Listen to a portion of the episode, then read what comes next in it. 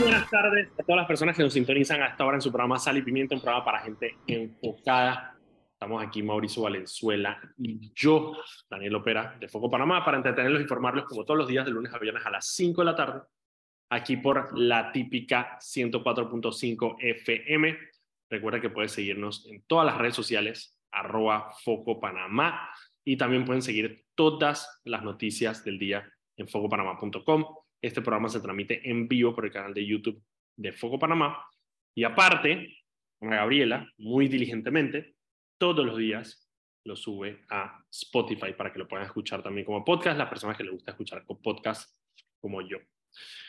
Mauricio, hoy vamos a tener un excelente programa. Va a estar con nosotros ahorita a las cinco y media. Va a estar el, el único, el inigualable Rodrigo Noriega eh, para hablarnos de dos cosas eh, de una de las noticias que vamos a hablar ahorita sobre el tema de Lantay, y también unas declaraciones que no hemos discutido, que fueron unas declaraciones que dio el canciller colombiano Álvaro Leiva sobre, eh, sobre Colombia y sobre Panamá y su relación histórica. Está muy interesante, él hizo un análisis hoy en el periódico, se lo recomiendo. Así que eh, ahorita vamos con eso. Pero mientras tanto, Mauricio, la verdad, o sea, hay una o sea, en todo el día hubo dos noticias importantes. Dos, nada más hubo una y fue Benicio. Bueno, Benicio en dos, porque en la comisión de transporte también estuvo Benicio, esa es otra noticia importante también. Vamos, vamos a empezar con la de la mañana, que es efectivamente la de Benicio. ¿Qué fue lo que sucedió? No sé si ustedes se acuerdan, obviamente se acuerdan, de la investigación que hizo Maritrinicea para la prensa sobre el tema de pandeportes y eh, los implementos deportivos que nunca llegaron a las comunidades en Bocas del Toro. Eh, no solo en Bocas del Toro, en todo el país. Eh, pero bueno, por medio de la Federación de Béisbol, la FedeBase, cuyo presidente es Benicio Robinson. Resulta que la ANTAI, la Autoridad de Transparencia, que por carambolas de la vida quedó encargada del tema de eh, la implementación de la ley de protección de datos. La ley de protección de datos es una ley que se pasó en la Asamblea eh, después de pelearlo varias veces, porque varias veces se peleó ese proyecto, eh, lograron pasarlo, un proyecto que, como su nombre lo dice, protege que las personas, los datos de las personas no puedan estar usados, no puedan ser usados de manera, eh, de manera indiscriminada y hubiera cierta protección. La ANTAI quedó encargada de eso. Entonces la en una resolución, emite una multa contra la prensa por dos cosas. La primera es por divulgar. Ah, no, perdón, yo estoy enredado, no era el tema de Pandeporte, fue el tema del, del cupo de taxis. De los cupos de taxis, exactamente. De taxis. Por divulgar la información de los cupos de taxi, eh, de quiénes son los dueños de los cupos de taxi, información que fue divulgada por la autoridad eh, de la ATT, la, la, Autoridad de Tránsito y Transporte Terrestre. Eh, una parte la hicieron pública y la otra parte tengo entendido que se la suministró a la prensa el diputado Gabriel Silva, que había pedido eh, un derecho a la información y cuando se lo dieron, él pasó esa información a la prensa. Maritrinicea hace todo una, una, una, mm, una, un artículo sobre el tema de las piqueras de taxis y parte del artículo apunta a Benicio Robinson y sus allegados como personas que tienen cupos de taxi eh, a nivel nacional. Entonces, la ANTAE multa a la prensa por haber utilizado y divulgado la información de los cupos de taxi, que es información, de nuevo, que la autoridad de tránsito divulgó, eh, ni siquiera fue una, una, filtración como ha habido en otras ocasiones, eh, como hemos hecho nosotros también, sino que esta fue información que la misma entidad divulgó, ya sea públicamente o al diputado Gabriel Silva. Entonces la multó a la prensa por esto. Y como segunda parte, regalito el pastel, así como para poner la cerecita encima, multa a la prensa por utilizar la foto del diputado Benicio Robinson sin haber pedido su consentimiento expreso, es decir, sin haberle pedido permiso a Benicio para publicar su foto. Obviamente, yo me levanté, yo me levanté, me levanté con la noticia eh, y no fui el único y de hecho... ¿Tú, todavía tienes esa capacidad de imputarte? Sí, claro, todos los días. Yo todos los días. Y por eso es que yo, por eso es que yo eh, eh, en mis videos del, del, día le digo a la gente que están informados y imputados. Porque yo muchas veces me imputo y quiero que las personas eh, entiendan mi frustración. Y me di cuenta que no estoy solo cuando hoy en Cuarto Poder, Guido Rodríguez, que siempre, Guido primero que siempre va en saco y corbata a todos los programas de Cuarto Poder, y el man siempre está todo, dije, serio, vaina.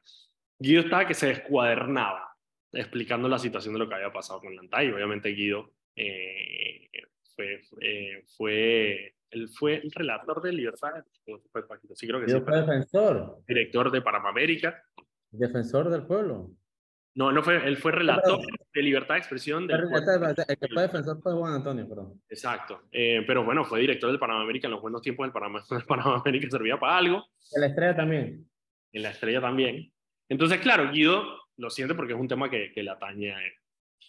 ¿Cuáles son los argumentos eh, en contra? Bastantes. Uno, Benicio Robinson es una figura pública y en el momento que usted, querido ciudadano, decide convertirse en figura pública, usted está renunciando a cierta parte de su privacidad, porque sus acciones eh, están sujetas al escrutinio público, porque usted es un ciudadano que vive en la esfera pública. Y eso es lo que Benicio Robinson, o sea, no, se me ocurre otra persona más pública que Benicio Robinson, que es presidente del partido más grande del país, presidente de la Federación de Béisbol, diputado de la Nación, presidente de la Comisión de Presupuesto. No se me ocurre una persona más pública que Benicio Robinson, por lo tanto no tiene sentido. Y otra, que hablé con, hablé con una... Dale, dale, dale. Hablé con una, con una persona que tenía un concepto legal que me estaba explicando, eh, que tiene mucho sentido, y es que en el tema de, eh, de, esta violación al... Porque el, el, el, argumento de era que la cara era una, un recurso biométrico, por lo tanto está sujeta a, los, eh, a la ley de protección de datos, como por ejemplo cuando tú abres tu celular con tu cara. Pero ¿cuál es el tema ahí? Tiene que haber, y eso me está explicando alguien, su, su concepto legal es que tiene que haber una, un compromiso de custodia por parte de una persona para que se viole ese precepto como, eh, como un tema de, de, protección de datos. Es decir, eh, tiene que haber una autorización a una persona para que custodie esa, ese dato, que no es el caso de la prensa. La prensa es una foto que la prensa tomó de una figura pública. Así que tiene cero sentido. Claro, ¿cuáles fueron las reacciones? Todo el mundo reaccionó, reaccionó la Cámara de Comercio, eh, reaccionó, reaccionaron dirigentes políticos, Pachi Cárdenas apareció que hace rato que no tuiteaba, al respecto, eh, porque ha causado indignación el hecho de que una persona pública, como Benicio Robinson, de alguna manera eh, quede protegido por una ley de protección de datos, em, que no tiene muchísimo sentido y el de la multa. La multa se puede apelar y de hecho la última vez que la ANTAI eh, multó a alguien por el tema de protección de datos, que fue al periódico La Verdad Panamá, La Verdad Panamá apeló y efectivamente se reversó la multa. No dudo que vaya a pasar lo mismo con esto, pero es el precedente eh, que, se, que se genera en el hecho de que una persona pueda, de alguna manera, solicitar que la ANTAI eh, multe a un medio de comunicación por utilizar una foto suya cuando se figura pública. Dale tú, mete tu cuchara para él. Ok, obviamente es una grandísima estupidez lo que hizo la ANTAI. Eh, me, me tomé el trabajo de leer la resolución, por más de que no esté eh, ¿cómo se llama? Eh, no esté bien, no esté bien digitalizada como para poder hacer una búsqueda un poco más profunda. Eh, pero si viendo las citas de la denuncia presentada por Robinson, él en ningún lugar cuestiona el uso de su fotografía. él cuestiona la clásica de de que destruyen su imagen y la de su familia, etcétera, bla, bla, bla, pero no usan nunca, y tal vez Rodrigo me puede decir si él tiene algún documento que yo no tenga, en ningún momento eh, usa, eh, eh, hace alusión de su fotografía, hace alusión de los datos, de las piqueras, de todo lo demás. Y en la resolución del ANTAI sí hablan de la incluso ponen entre paréntesis fotografía. Fotografía, sí, súper específico. Cosa que, que, que si me digo, yo obviamente bajo ninguna circunstancia es defender a Benicio Robinson porque que tan siquiera ha presentado esa denuncia de la estupidez más grande del mundo, la clásica de que, ay, vulneran mi honra, mi... Tú mismo vulneras tu honra. Pero... Cara vulnera tu honra. Es tu cara vulnera tu honra. Pero, pero la resolución del ANTAI para mí va más allá de lo que habla el mismo denunciante que es Benicio Robinson. Lo que si tú me preguntas a mí, y, porque hemos visto casos similares, es funcionarios queriendo dársela de sabrosones y querer ganar puntos con el, el tío feudal sin que se lo hayan pedido y terminan metiendo la pata. Porque obviamente hace mucha cita al, al, artículo de la protección de datos, etcétera, etcétera. Pero en ningún lado Benicio dice que no, que están usando mi, mi, mi, mi fotografía sin permiso. En ningún lugar lo dice. Pero por otro lado, Lantay sí hace una resolución de que, que sí están usando su fotografía. Pero si hubieran dicho tal vez imagen, la palabra imagen hubiera sido un poquito más amplia, porque la imagen es hasta una percepción. ellos, sabían exactamente qué es lo que querían decir. Ellos, pero, ellos, pero Lantay puso fotografía. ellos sabían exactamente lo que querían. Y que Benicio haya dicho eso, o al menos no los documentos que tenemos, que hace cita a todas las partes de la denuncia. Entonces, para mí es como una metidota de pata adelantada y no vista, ¿me entiendes? Mega metida la pata. Haya Porque tú puedes, incluso, incluso yo decía, incluso el Antay puede haber salido con el mismo, la misma resolución, hablando de que la, la información de los cupos, personas de los, de los dueños de los cupos, etcétera, etcétera, etcétera, etcétera, y multando a la prensa, cosa que se me va a hacer igual un exabrupto, pero dentro de lo estúpido de la resolución tenía sentido. Sí, entiendo. O era, hubiese sido medio coherente, coherente, ¿me entiendes? que, salir a decir que la cara es un elemento biométrico. Al, al, meter el tema de que se le prohíba la utilización de la fotografía sin que el afectado lo diga, para mí eso me huele como una de esas clásicas de funcionarios que se van de pecho, así que yo voy a ganar a punto con Benny, no sé qué, y terminan es jodiendo a Benny hasta la guacha porque ahora es trending topic y le hemos hecho unos memes muy buenos, le tengo que decir. eh, eh, y Alantay también porque nuevamente sigue vulnerando la imagen de una autoridad que debería realmente trabajar en pro de la transparencia, etcétera. Escucha, o sea, es que aparte... Pero sí quisiera que Rodrigo, ahora más adelante, y si Rodrigo nos está escuchando, sí quisiera que él me dé su, su, su, su análisis. Sí, opinión sobre, al respecto, sobre el tema de que, no, lo pidió porque se lo pueden dar. Claro, y es que yo estoy viendo todas las citas a las denuncias y todo, y no encuentro un lugar donde el man hable dije que es que usaron mis fotos sin permiso. pues, y eso es lo único que a mí me está haciendo como corto en el asunto. Claro, claro, no te entiendo. Mira, y ahí, y, y parte, claro, la crítica de la mayoría de, la, de las personas que han, que han, emitido comunicado, por ejemplo, la coalición anticorrupción emitió un comunicado y va por esa línea, eh, es Fren Lantay. O sea, es la Autoridad Nacional de Transparencia y Acceso a la Información. O sea, si hay una entidad del gobierno que debería estar tranquila con el hecho de que la gente divulgue información y información pública, es la ANTAI. Entonces, el hecho de que ellos sean los que multaron, que ojo, de nuevo, tampoco es culpa de la ANTAI. A la ANTAI le cayó el tema de la, de la ley de protección de datos y, claramente, por los casos que hemos visto, tiene unas falencias enormes esa ley porque permite precisamente multar a medios de comunicación por divulgar imágenes. Eh, o si son atribuciones que se está tomando la ANTAI pero es el hecho de que haya sido la ANTAI el que lo haya hecho y que la ANTAI lleva un track record no muy bueno de, eh, de permisibilidad a los actos del, del, gobierno y de dureza para los ciudadanos que de alguna manera exigen eh, algún tipo de, de, de, acción por parte del gobierno. Son las 5 y 17. Vamos a cambio rapidito. Ya regresamos con más de sal y pinta. Todavía el tema me da por unos minutitos más antes de que pasemos al tema de la ley de Uber. Vamos al cambio y ya regresamos. Y estamos de vuelta aquí en su programa Sal y Pimiento, un programa para gente enfocada. Estamos Mauricio Valenzuela y yo, Daniel Opera de Fuego Panamá, para entretenerlos informarlos como todos los días de lunes a viernes a las 5 de la tarde, aquí por la típica 104.5 FM. Recuerda que puedes seguirnos en arroba Foco Panamá en Instagram, Twitter, Facebook y TikTok y también puedes seguir todas las noticias del día en focopanamá.com. Este programa se transmite en vivo por el canal de YouTube de Foco Panamá y aparte eh, se sube a Spotify para que lo puedan escuchar como podcast. Daniel, eh, volviendo, volviendo al tema de, de, lo que pasó con Benicio. Beniboy. Benicio eh, eh, Elogio, ¿cómo se llama el Eustorio? Eligio. En, eh, no, en, Enancio. Lo que pasó con Benicio Enancio. El periodista de EcoTV hace un señalamiento muy, muy, muy curioso. Hasta la hora, ahorita que son las 5 y 22 de la tarde, ni el Colegio Nacional de Periodistas, ni el Sindicato de Periodistas de Panamá, ni siquiera se han pronunciado al respecto.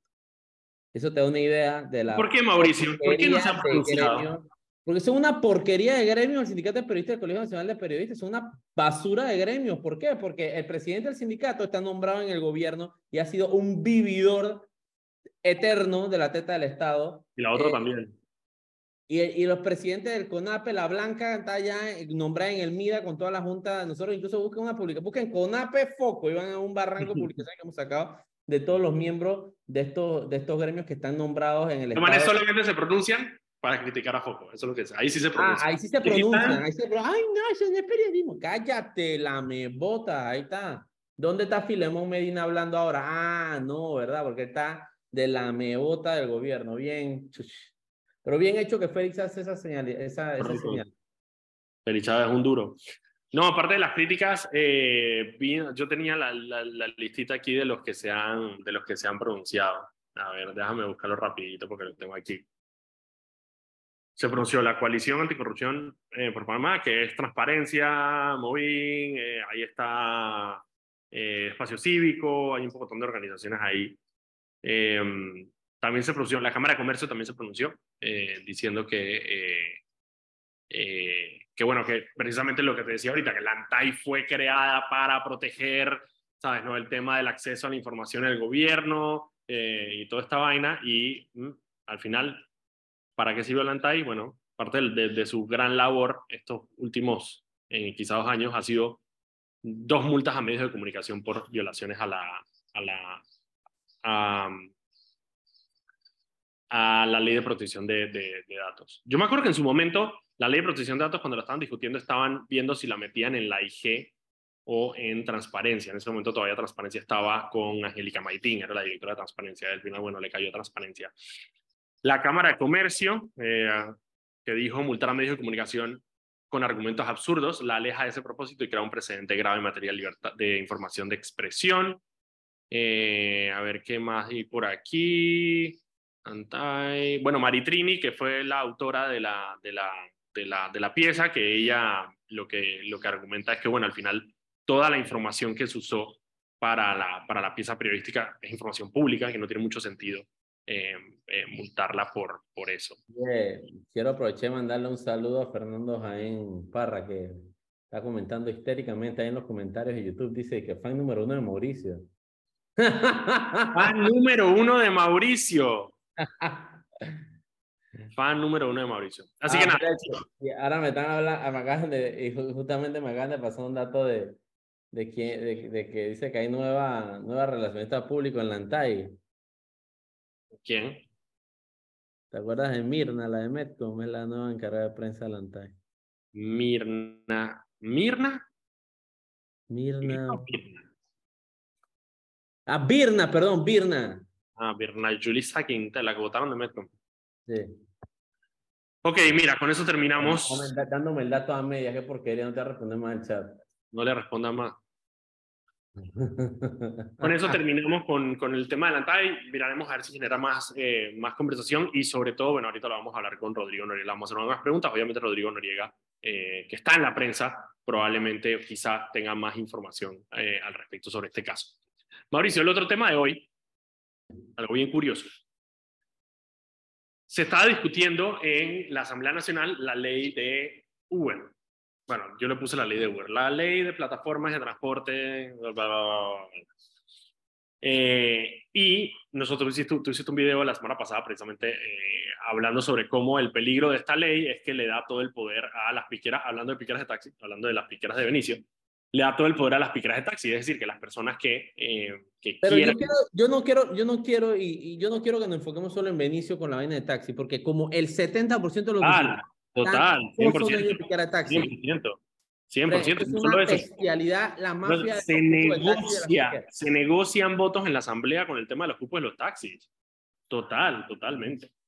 Lo que pasa es que digo, al final, Benicio, Benicio, por su propio comportamiento, se ha convertido en el niño símbolo de muchas de estas vainas, igual con el caso de Pandeportes.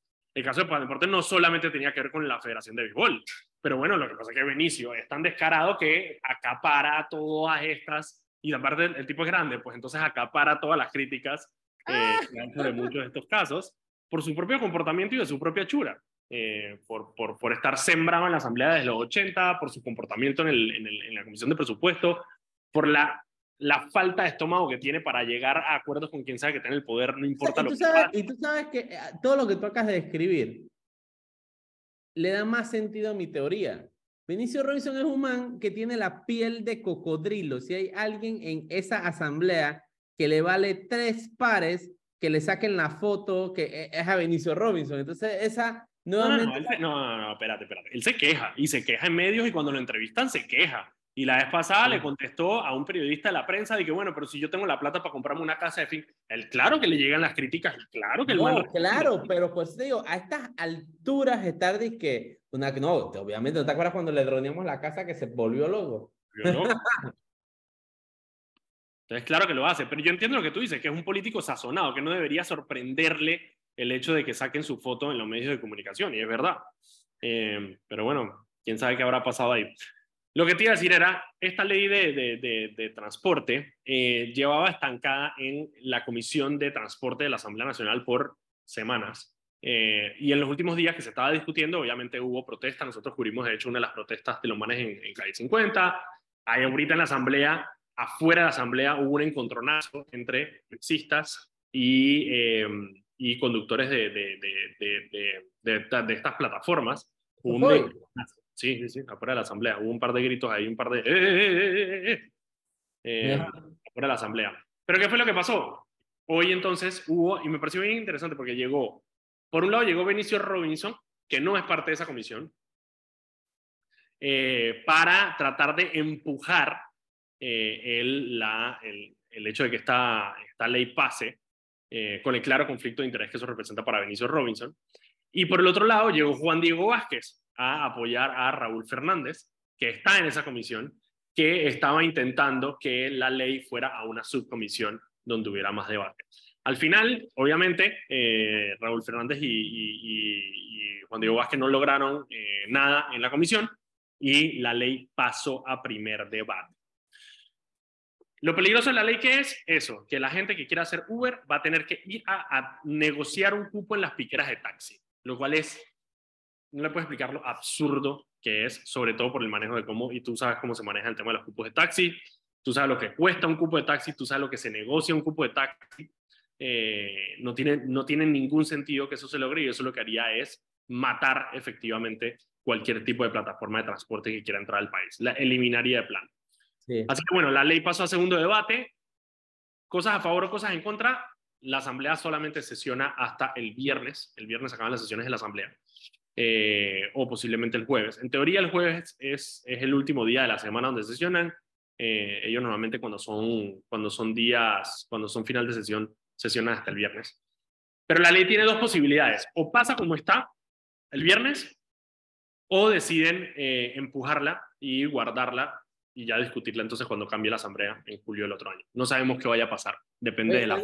antes, antes de cambiar el tema, ah, bueno, si tenemos que ir a un cambio. Pero, ahora de vuelta, de vuelta, vámonos al cambio y de vuelta quiero que comentemos unos minutitos lo que pasó con Juan Guaidó en Colombia. Ah, eso bien interesante. Sí, sí, sí, sí. sí, Vamos a un cambio rapidito y, y, de vuelta comentamos eso antes. Vamos al cambio y regresamos con Rodrigo Noriega que ya está conectado. Y estamos de vuelta aquí con su programa Sal y Pimiento, un programa para gente enfocada.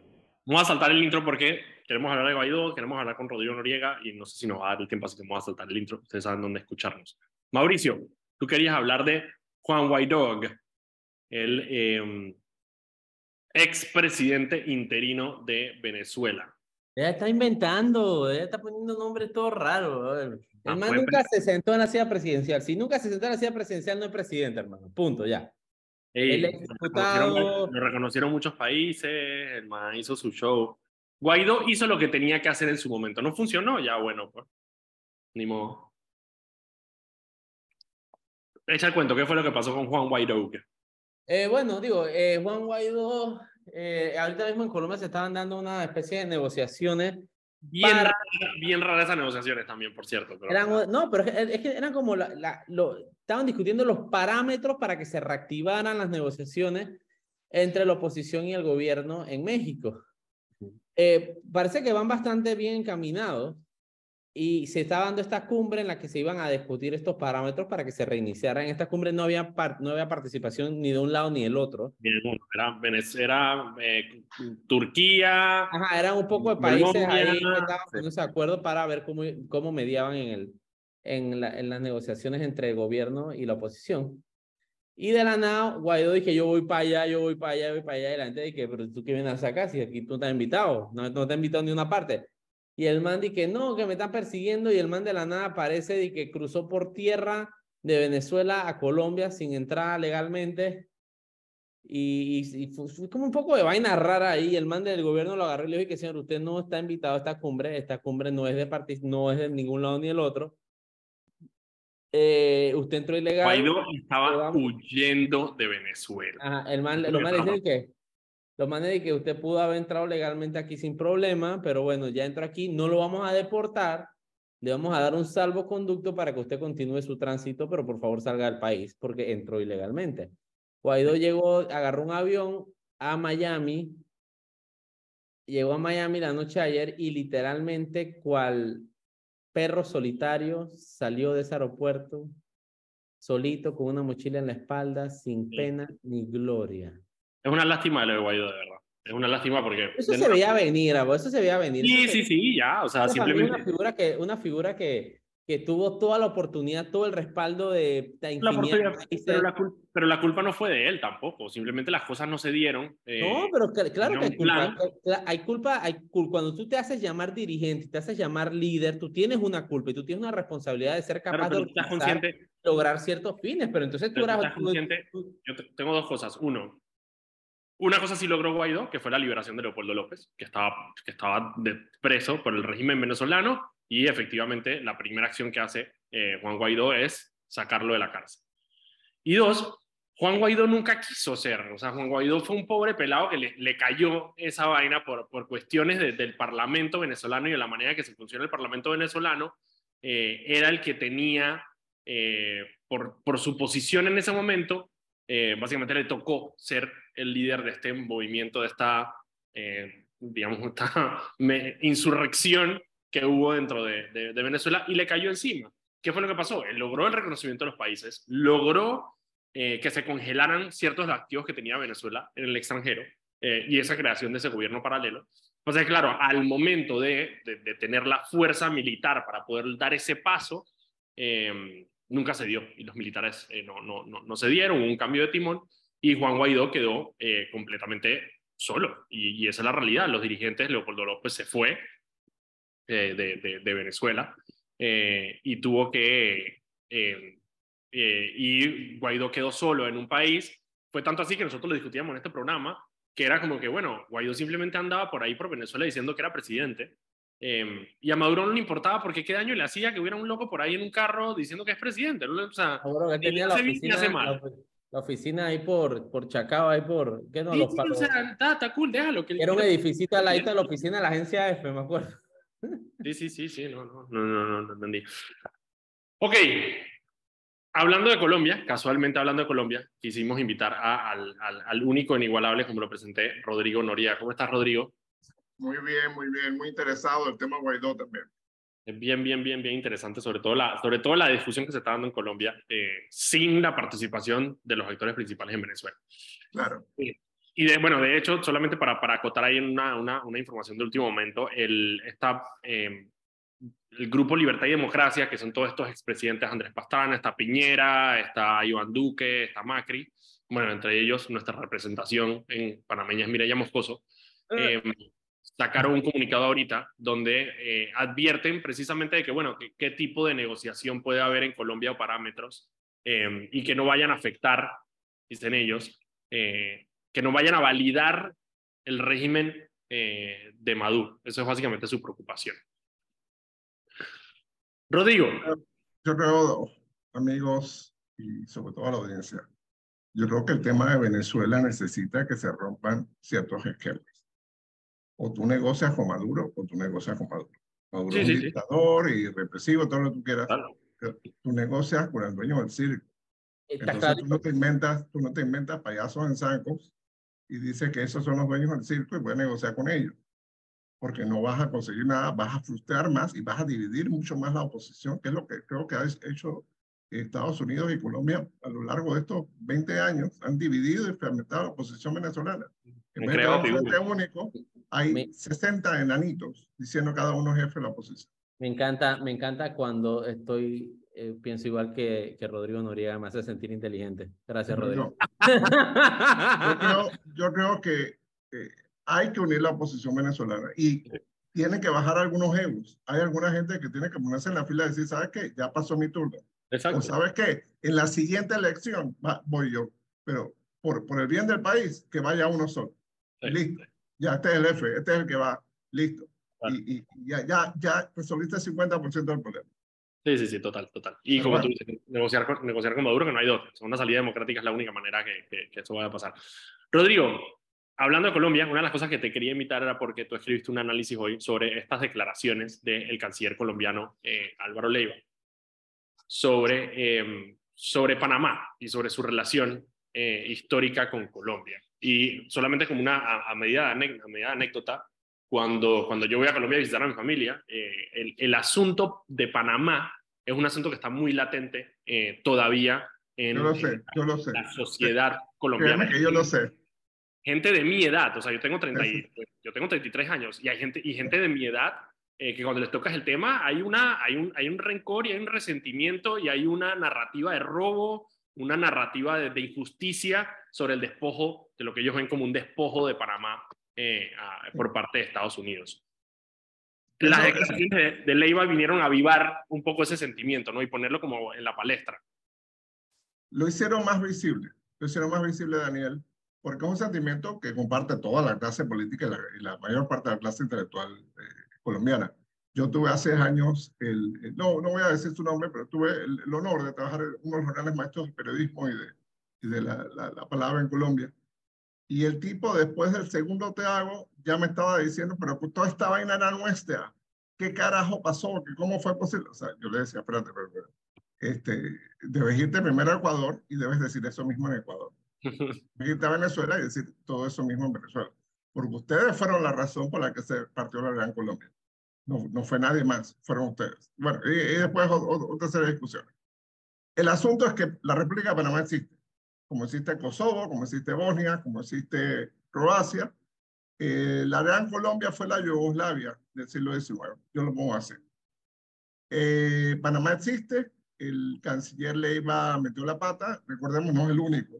De vez en cuando, cuando Álvaro Uribe venía sus buenos tiempos, saludaba a la Cámara de Comercio y le decía compatriotas. Y había uno con otro empresario que, que se molestaba y demás, pero lo demás lo tomaban como un chiste.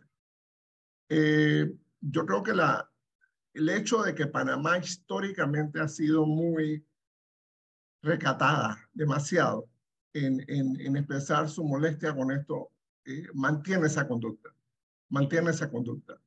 Eh, incluso hay una camarilla de intelectuales de izquierda, eh, profesores universitarios, eh, incluso un par, de, un par de historiadores por ahí que todavía insisten en que, bueno, eh, todo, todo el tema de la leyenda negra, y ergo, este, Panamá debería ser parte de Colombia.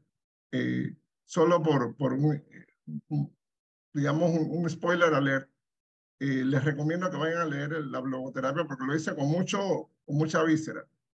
Eh, víscera hacia, hacia los dos cancilleres, hacia Álvaro Leiva y hacia la cancillera, hacia la canciller Taiwán. Este, yo creo que eh, eh, ella es la, la anti-Moinés, entonces eh, está allí por una razón, está allí porque no es Erika Moines. Eh, y, y, y, no, no le crea un problema, no le, no le, no le crea sombra a Gaby Carrizo. Eh, Panamá tarde o temprano tiene que replantear sus relaciones con Colombia. ¿Por qué? Por razones funcionales. Un vecino, 50 millones de habitantes, mercado, turismo, medicinas baratas, ciencia y tecnología, universidades, cultura, mil, mil, mil razones. Nos une una historia de 500 años de... Sí, sí, sí, sí. innegable. española y demás hay ciertos proyectos políticos y económicos históricos de Colombia. Entiéndase la carretera por Darién, una vía férrea, que son dos versiones de la misma historia, y la interconexión eléctrica, que son como tótems. Periódicamente se repiten y entonces eh, siempre empieza esa negociación. Y del lado panameño, pues siempre el tema de zona libre. Entonces, eh, Entendamos que la carretera por Darién no es que no sea viable técnicamente, se han hecho carreteras por sitios peores, y más incómodos y, y, más insalubres. Sin embargo, la carretera tiene un efecto socioeconómico sobre Panamá muy significativo. ¿Qué significa eh, la carretera? Si actualmente no podemos controlar el pase de casi mil personas al día por la parte más dura, incómoda, infame del tapón del Darién, con una carretera de cuatro carriles, el paso de migrantes no va a ser mil por día, posiblemente sea diez mil por día. y, eso va a terminar siendo un problema no para Panamá, no para Costa Rica, va a terminar siendo un problema para Estados Unidos y bueno, eh, eso tiene otras consecuencias.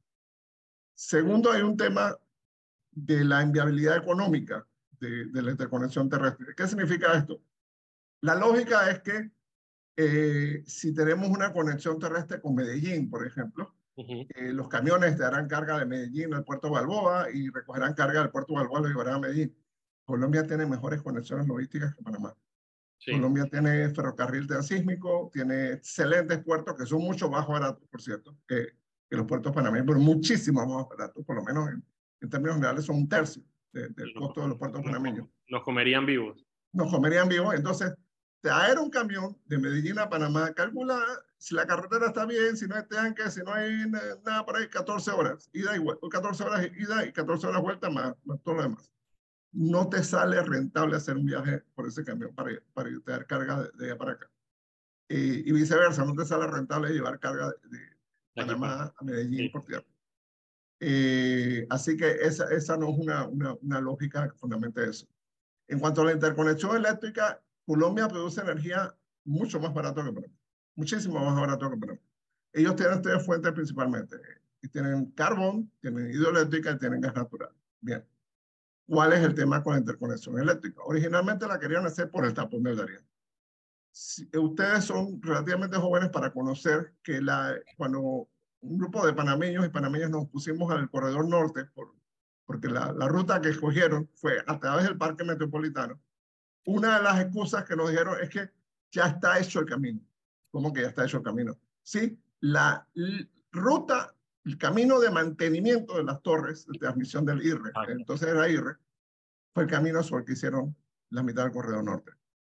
Entonces, en otras palabras, si hacemos la interconexión eléctrica por Darién, es darle, la, es darle la vía libre a que se genere la carretera inmediatamente. La que se genere automáticamente la carretera. Ya. Segundo, Rodrigo, te, voy a, hacer una pausa ahí solamente porque toca hacer un cambio. Son las 5 y 47. Vámonos al cambio rapidito. Me quedo con el segundo. Ya regresamos. Perfecto. Okay. Estamos de vuelta con Sally Pimienta. Vamos a saltar el intro, como dices ahorita, porque la conversación con Rodrigo siempre es más interesante. Rodrigo, me quedé en la segunda. Primera, no podemos permitir la interconexión eléctrica con Colombia porque una vez que ya esté la interconexión eléctrica, por ahí mismo vas a carretera. Sí, sí, si fuera por el tapón del Darién. Luego los CUNAS, los, los AILAS CUNAS, el Congreso General, decidieron que no iban a aceptar la interconexión por okay. Cunayala porque no, a ellos no les iban a hacer camino y a ellos no los iban a conectar a la electricidad. Es correcto. está pasando la electricidad por aquí, pero a mí no me vas a dar nada. Así que queda la opción de hacer una, una conexión marina. Para que tengamos en cuenta, Marruecos le vende electricidad a Europa por cables submarinos. Sí. ¿Cuál es la ventaja de la, la, interconexión marina? Puedes sacarla, voy a decir, de Cartagena y la bajas en Bahía de las Minas. Y ahí la conectas con el sistema de distribución nacional de electricidad. Ahí no afectaste eh, mayormente los ecosistemas, le das un refuerzo de electricidad panameña, pero tenemos que tener una salvedad. Uno, Colombia le vende electricidad a Ecuador, pero es inestable el sistema porque hay muchísimos factores, factores meteorológicos, factores humanos. Vamos, un bombazo de la disidencia de la FARC o el cartel del Golfo o los paramilitares te va a dejar sin electricidad. Entonces tenemos que entender que esto es redundancia o simplemente vamos a que base esa electricidad y se venda a Centroamérica y que ellos vean cómo se defiende. Y no depender de ella, que sería el peligro. Claro, sin depender de ella. Bien. Así que ese, ese es esencialmente el tema. Creo que en materia comercial se pueden ensayar muchas cosas. Hace muchos años se intentó un ferry que salía de Colón y bajaba en Cartagena. Sí, sí. Pero hubo resistencia de ambos países, porque había impuestos, había tasas, había cosas. Creo que si se supera eso, se puede hacer un trabajo muy bonito y se puede hacer una interconexión cultural, económica y social entre los Mira dos Mira que sí recuerdo ese ferry y, y, y, me acuerdo en el momento en que salió se veía súper bien, porque era como un crucerito que llevaba de un lado claro, a otro. Claro, claro. dos horas. sí, sí lleva, llevas la carga, llevas pasajeros, te, te das ida y vuelta y, y, vamos, eso es rentable, eso es rentable y tiene sentido. Ahora hablemos, eh, yo creo que a futuro Panamá en algún momento se tiene que sentar con Colombia y decir, eh, mira, esto es lo que vamos a hacer. Así es como se define nuestra relación. Pero yo lo que te diría, Rodrigo, y yo creo que para, para añadir, hay, hay dos heridas, digamos, que están ahí en la relación que yo creo que son importantes y no sé si se, si se logran pasar. Uno, el tema de, bueno, las constantes demandas que hay en la, en la, en la Comisión de Internacional de Comercio, en la Organización de, de Comercio, eh, y la otra es el tema de la OCDE, que parte de la, de la estrategia de Colombia para ganar puntos con la OCDE fue de alguna manera pegarle al más chiquito que tenía al lado, que era Panamá. Correcto, exacto los dos puntos. ¿Sabes qué pasa? Panamá, y lo voy a reconocer, y públicamente esto, esto lo he escrito anteriormente, Panamá tiene una pésima, pésima capacidad diplomática. El Ministerio de Relaciones Exteriores, no es este gobierno, muchísimos gobiernos, no es lo que debería ser. Entonces, Costa Rica y Colombia tienen mejores el Ministerio de Relaciones Exteriores, mejores sistemas de embajada.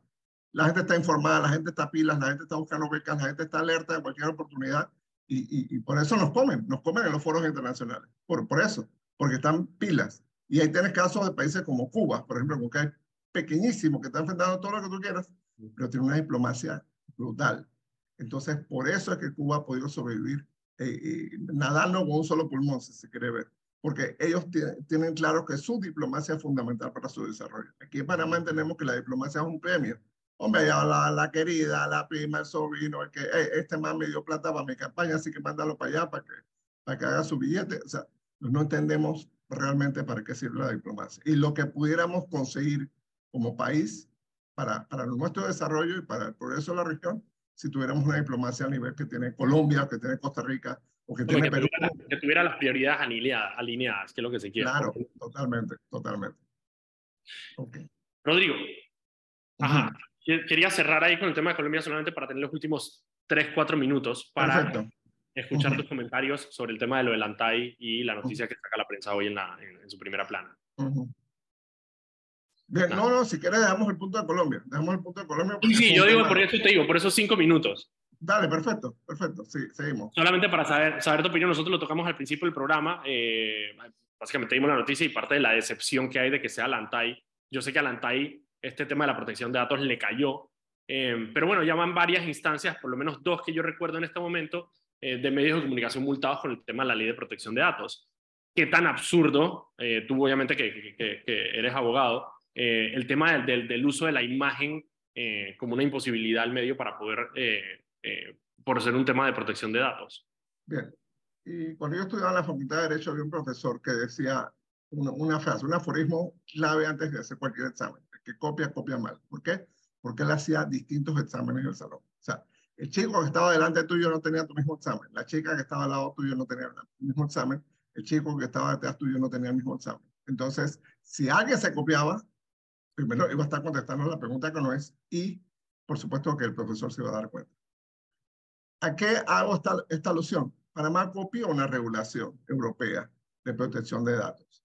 Europa continental, o no me refiero a Inglaterra ni, a los países escandinavos. Europa continental tiene una tradición de transparencia muy distinta a la tradición anglosajona o escandinava, que es a la que nosotros nos incorporamos con la ley de transparencia y una serie de legislación.